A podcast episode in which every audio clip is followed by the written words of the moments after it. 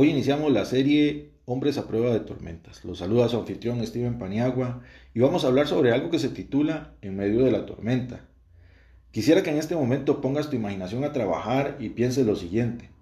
No sé si has visto esos globos de diálogo, de historietas que muestran lo que están pensando los personajes. Si ya lo tienes en tu mente, ahora quiero que imagines que estás sentado en la iglesia un domingo por la mañana o quizás en un parque o hasta en un restaurante, y sobre la cabeza de cada hombre que está ahí, puedes ver un globo de diálogo que aparece repentinamente. Los que están alrededor podemos leer todos estos pensamientos diferentes que los hombres tienen. En uno vemos que dice, cuando salgo de viaje de negocios veo películas para adultos en un hotel.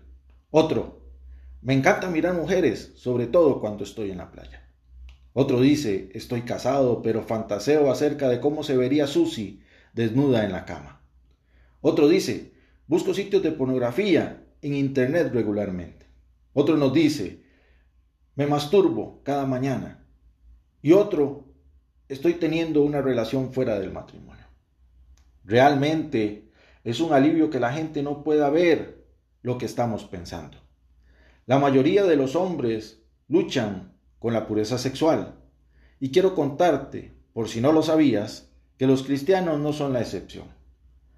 Es más, puedo decirte que la mayoría de hombres tenemos una lucha con eso de alguna manera. En muchas ocasiones la tentación sexual se siente como una tormenta muy intensa para resistir.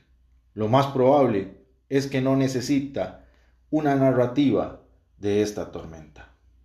Posiblemente alguno de los que ahora nos está escuchando o alguien cercano a usted está en medio de la tormenta y requiere algo de ayuda. Es muy probable que esto que estamos compartiendo lo estemos hasta viviendo y nos encontremos pensando en que necesitamos hacer algo y nos preguntamos, ¿por qué empezar un plan de pureza sexual?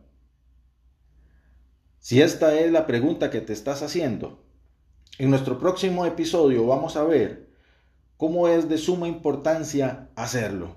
Mientras tanto, quiero que reflexiones sobre lo que hemos compartido este día.